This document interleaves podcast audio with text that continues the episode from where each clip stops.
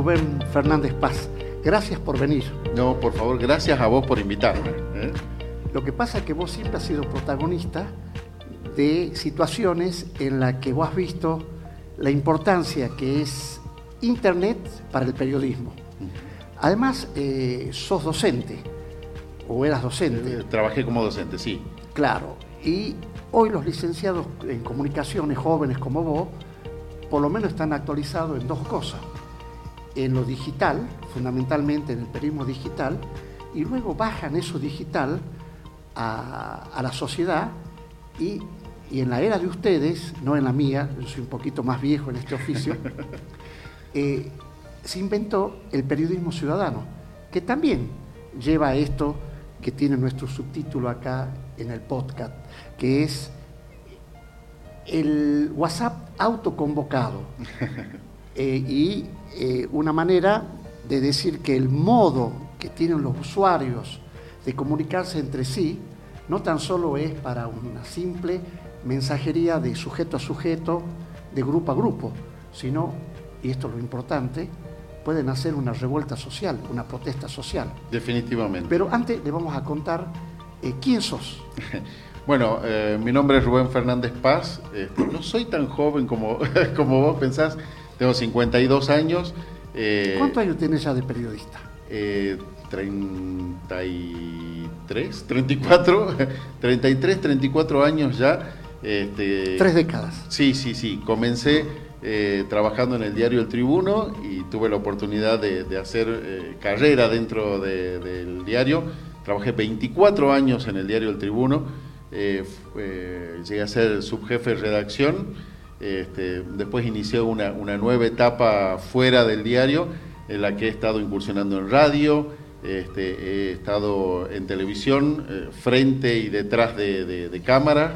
Este, y bueno, eh, la verdad que he podido experimentar, incluso hacer cuestiones de comunicación institucional, así que me ha tocado estar en, en muchos lugares este, y gracias a Dios eh, con experiencias siempre enriquecedoras, siempre positivas. Y vos has visto que el ciudadano se ha hecho más importante en las redes que en la Cámara de Senadores, en la Cámara de Diputados y en cualquier este, comité de, lealtad comercial. Sí, sí, sí, sí. sí Porque vos agarrás, podés escrachar a una firma comercial que te vendió mal la licuadora. Sí. Y, y eso es más impactante que ir ahí a la oficina de, defensa del consumidor. Sí, eh, a ver, eh, las redes sociales le han dado a los ciudadanos este, un poder, ¿sí? Eh, una voz que los medios de comunicación no es que se las negaban, sino que seleccionaban de acuerdo al criterio del editor, este, al criterio del medio, en función de los intereses comerciales, políticos, este, de los medios de comunicación. De repente, en las redes sociales eh, se genera un espacio en el que la opinión de todos vale lo mismo, en el que eh, la denuncia eh, tiene el mismo valor y que tiene, cuando, cuando, cuando es válido su, reclamo, cuando es válido su, denuncia, cuando este, genera empatía, se produce este fenómeno de la viralización de que este, uno lo comparte y, se siente parte y le pone me gusta y lo, y, lo retuitea si es Twitter o lo comparte este, si está en alguna de las otras redes. Y el resultado es que eh, lo que antes eh, eh, generaba frustración porque uno tenía una demanda insatisfecha y no lograba ser escuchado, ahora rápidamente se convierte en un espacio de, de queja avalado por, por, los otros eh, vecinos ciudadanos eh, y que genera la oportunidad de, llegar al poder para, para, obtener una respuesta. Es un fenómeno nuevo, es un fenómeno distinto y no todos este, en los distintos niveles de gobierno han sabido entender eh, esa lógica. ¿no? ¿Qué te parece cómo se viene desarrollando el uso del WhatsApp en Salta, al menos para rescatarlo así como ejemplo de caso, eh, en la protesta de los maestros y, en la, y en los piquetes, en los cortes que hubo, por ejemplo, en San Antonio de los Cobres. Ahí todo se comunicaba por WhatsApp. Claro. Y, lo, y, y, y yo le llamo el WhatsApp autoconvocado porque el uso que le da el, eh, digamos, el que maneja la protesta o el líder de la protesta, Sí. al menos tiene tres aspectos. Primero, eh, sirve para usarlo como tipo panfleto, como tipo eh, texto duro, donde se puntualiza eh, quién es quién. Sí. Y Y que reclama. Y que reclama. claro, reclama, sí. segundo, y esto es lo más importante, para llegar a los periodistas. O sea que ahí ya no hay un intermediario. El clásico vocero o la clásica vocería Sí. entre el acontecimiento y el emisor este, ya, no existe, ya no existe. Ya no existe, Con el sí, WhatsApp sí. autoconvocado. Sí, sí, sí. eh, Cada, cada Va uno es dueño de su, de, de- Claro, de su uno- afirmación, digamos, de lo que dice. Claro, acá en DNI, eh, en pleno auge de la protesta, nos llegaban eh, cada docente, cada delegado docente, Sí, sí, nos sí. comunicaba al instante, en tiempo real, dónde estaban, qué iban a hacer y por qué lo iban a hacer. Sí, sí. Y, y cuando, y cuando llegaba la policía, este, y cuando había alguna escaramuza, digo, éramos Claro, y eh, tercero, los primeros en enterarnos. Esto es el contenido de más alto voltaje que permite el periodismo 2.0. Sí, filmar escenas que son realmente testimoniales, que ahora, como son muchas escenas y muchas se parecen, no tienen mucho valor.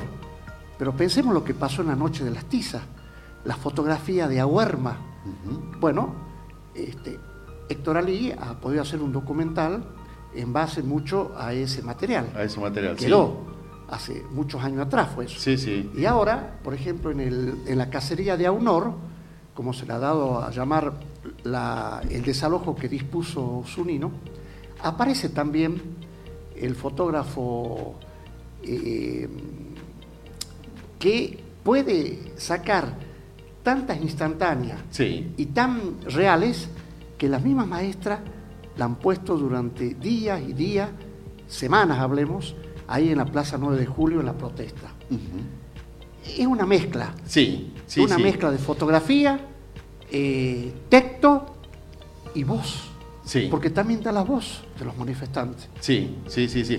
Es impresionante ese fenómeno. Digo, antes, antes de, de- de comenzar a conversar nos acordábamos eh, de 1995. Claro. Este, como, como corresponsal del diario El Tribuno me tocó estar en Tartagal. Para los más jóvenes, Este- digamos que ha sido la privatización de IPF con todo el impacto social Claro. que significó para el norte de Salta. En, en el, en el caso puntual de, de- de General Mosconi y Tartagal, eh, hubo más de 5.000 personas que fueron desvinculados de Tartagal, se les pagó una indemnización eh, y se los dejó sin trabajo.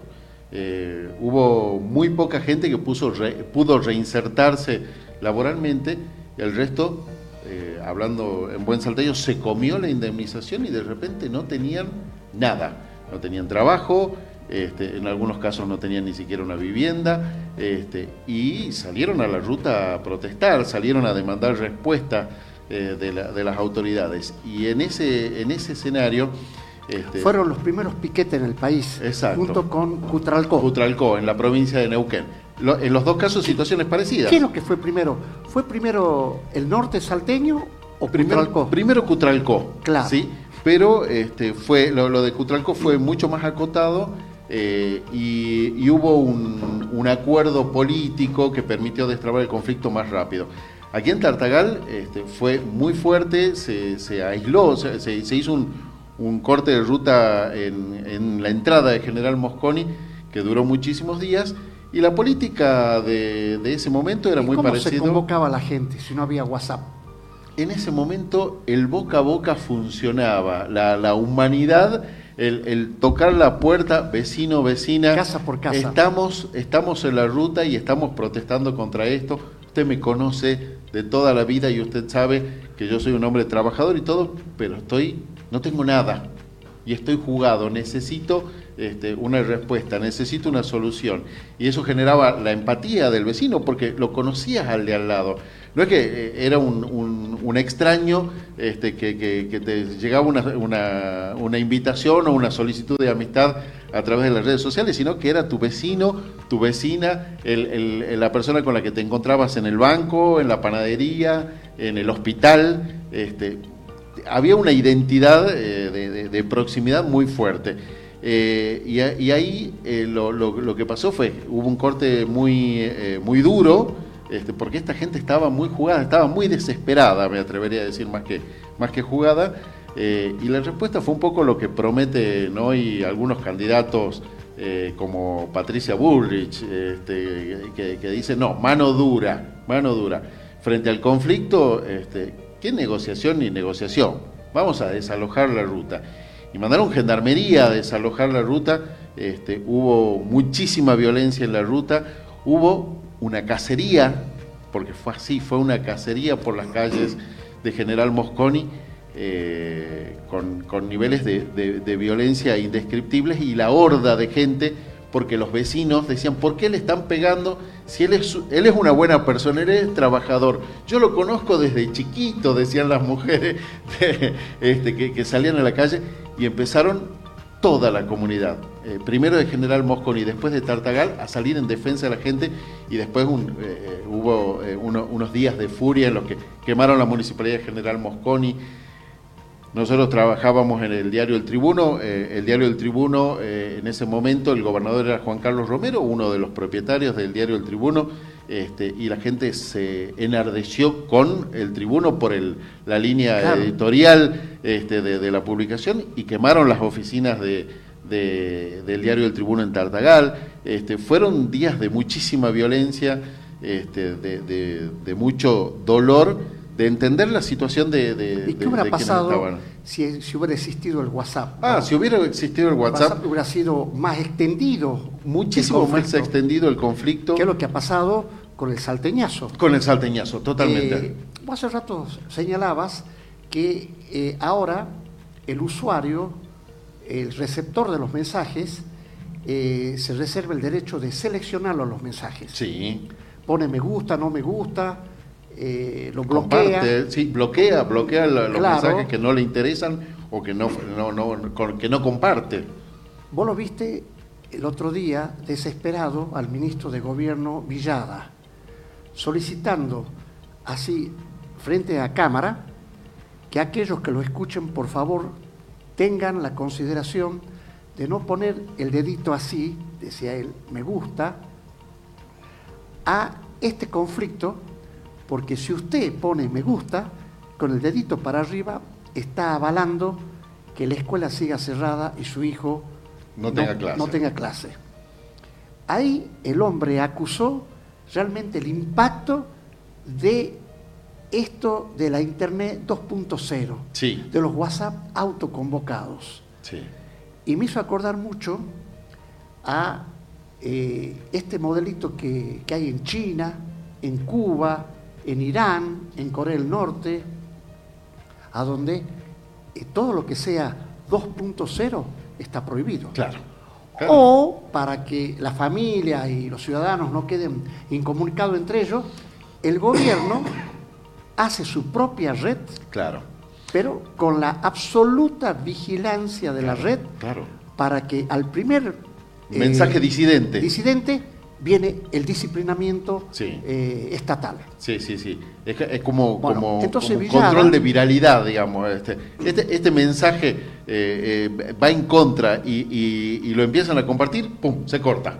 Este, Villada fue el único político en la Argentina que yo sepa hasta ahora que pidió que no se use el, el, me gusta. El me gusta sí.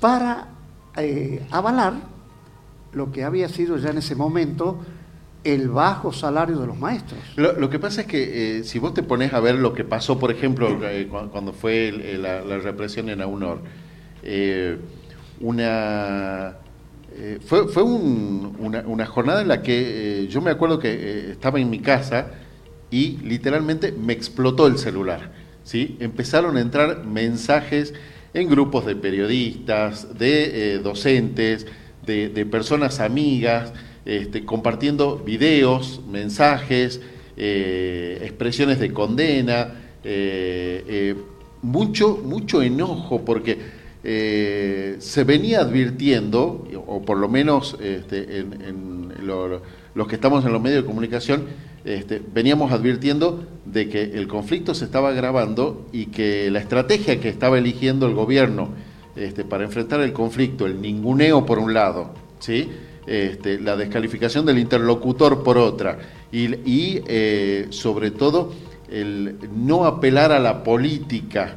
Este, para, a la política del diálogo. A, la política del diálogo, a la, política bien entendida, a la construcción de consensos. Por lo este, menos al Zoom, si no querés eh, juntarte con las personas. Ah, claro. Hacer un Zoom. Hacer un Zoom, eh, escuchar, escuchar lo que te dicen. Pero no, iban al Gran Bur, estaban en, la puerta del Gran Bur. De ahí del Gran Bur con la gente de Tartagal, con la gente de La Puna. Pero ni, siquiera necesitabas eso porque ellos, los docentes, iban a Granbur y se paraban en la puerta y no los recibía nadie. No los recibía nadie. en la era del 2.0. Eh, era, era la peor de las estrategias, era la peor de las estrategias. Entonces, frente a ese, frente a ese mundo en el que el ninguneo se hacía evidente, en el que el ninguneo, la, descalificación del interlocutor este, en estos tiempos en los que el yo te decía al principio, tu, voz tiene el mismo valor que la voz del otro, ¿sí? Antes, o, en los países donde tenés control estatal de las redes sociales, la, voz del gobierno, la voz de la autoridad tiene un peso y, el, la del ciudadano tiene un peso menor o eh, hay una selección de los mensajes. Aquí no, aquí todos los mensajes valen lo mismo y todas las opiniones valen igual. Eh, cuando se, se, hace evidente eso, se hace evidente, se hace evidente eso, la, la, reacción que genera es el rechazo. Y el gobierno tuvo que recular en chancletas porque, eh, digo, lo que vino después fue la intervención de, del vicegobernador, de diputados, de senadores, sentarse a negociar con, con los docentes, porque no había espacio para seguir escalando el conflicto. Además, las redes sociales presionan. Totalmente. Presionan al a un liderazgo que está muy débil, al menos para dialogar, y sobre todo esto, para hacer una suerte de eh, diálogo eh, horizontal. Horizontal. Porque te pedían eh, que vos tengas la personería gremial, que vos tengas reconocimiento del Ministerio de Trabajo, etcétera, etcétera. Y si no, no había palabra, no había diálogo. Pero bueno, justamente las redes sociales es lo más próximo de la proximidad. De la proximidad. Mira, te, doy un ejemplo puntual. Me acuerdo de aquel conflicto en Tartagal en, 1995. El referente, el emergente de ese, de ese momento, este, fue Pepino Fernández, ¿sí? Este, un ex trabajador de IPF. Eh, con, Piquete Fernández. Piquete Fernández lo, lo, bautizaron. ¿Sigue viviendo? Eh, creo que falleció. Creo, no estoy seguro, no, no, no, lo, no lo afirmo. Este, lo que sí, eh, este, este hombre permanentemente decía, no, pero ustedes ayúdenme, ustedes acompáñenme. Él buscaba el respaldo de la sociedad, pero la sociedad lo, este, lo, puso al frente este, de su reclamo, de su protesta. En el caso puntual eh, de esta protesta, contame quién es el emergente. Son los docentes autoconvocados. Son todos. Son todos. Son todos. es la masa. Es, es el, compartir, el me gusta. Facebook es un bien de familia.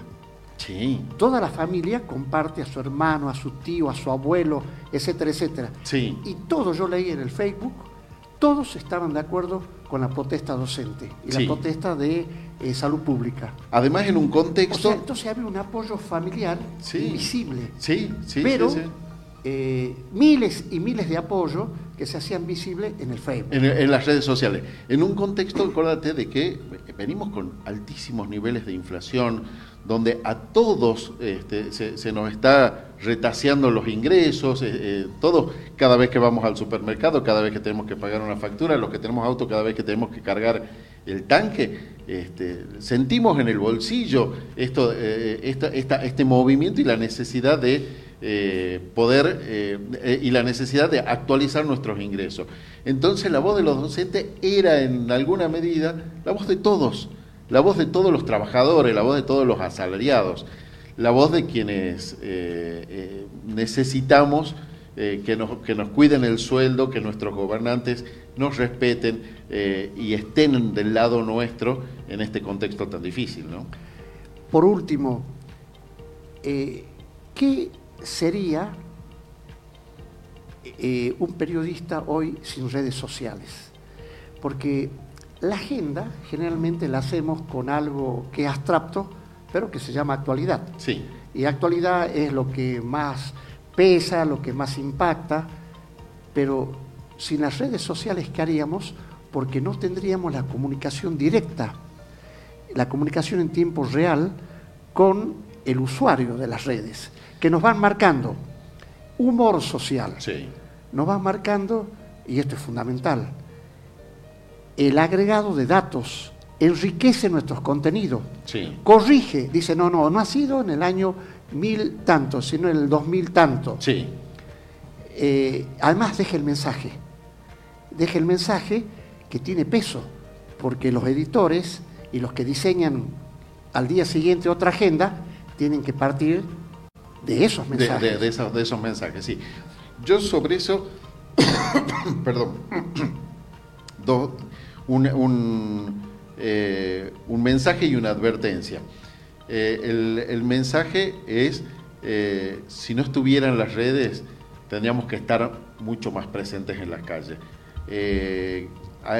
La profesión periodística muchas veces, hay una tendencia a convertirnos en periodistas de, de escritorio o de estudio o de, eh, O de gabinete. o de gabinete y cada vez menos de calle. ¿sí? Eh, es necesario salir a la calle, hablar con la gente, importantísimo, Yo defino así, Sí. la calle es el potrero del mobilero totalmente. y el mobilero es el cargo obligado que tiene que tener toda persona que se inicie en el periodismo. Porque si no sos mobilero, si una vez no sacaste un grabador, si no sacaste un micrófono a la calle, bueno, no me la podés contar. No, no, no, no, no, no, te- no porque lo tuyo es este, una, una opinión de escritorio, no, no, no tiene la validez Sí. de quien anduvo por la calle, habló con la gente y tiene el, el- el, eh, el timing, la, la, la, la, la- la- las sensaciones, las emociones de la calle. Y lo segundo, una advertencia, sobre todo para los jóvenes periodistas, eh, así como hay eh, profesionales comprometidos con hacer eh, la- un, un trabajo súper profesional, este, hay mucha gente trabajando para hacer fake news, ¿sí? También. mucha fake news, este, operando de acuerdo a los intereses de distintos mandantes. ¿sí? Pero menos mal que los WhatsApp autoconvocados, cuantitativamente, numéricamente, son más Sí. que las fake news. Totalmente, total. Pero, pero en las redes, en las redes a veces se confunde, ¿no? Digo, eh, en el WhatsApp, el WhatsApp, eh, si vos eh, tenés, estás con el, en el WhatsApp de, de la fuente, perfecto. En las redes, ojo Sí. con las fake news, porque hay mucha gente operando. Digo, el- en Sí. el conflicto docente hemos visto el recibo de sueldos eh, ficticios, hemos, hemos visto eh, descalificaciones a, a dirigentes eh, a título personal, hemos visto de todo, hemos visto de todo. Cuidado. Rubén, muchísimas gracias. Me encantó charlar con vos y no faltará otro tema para que nos reunamos. Un placer este para podcast. mí también. Créeme que un placer para mí también. eh, y ojalá, ojalá que prontito surja otro tema. Otro tema. ¿Eh? Muchas gracias, Rubén.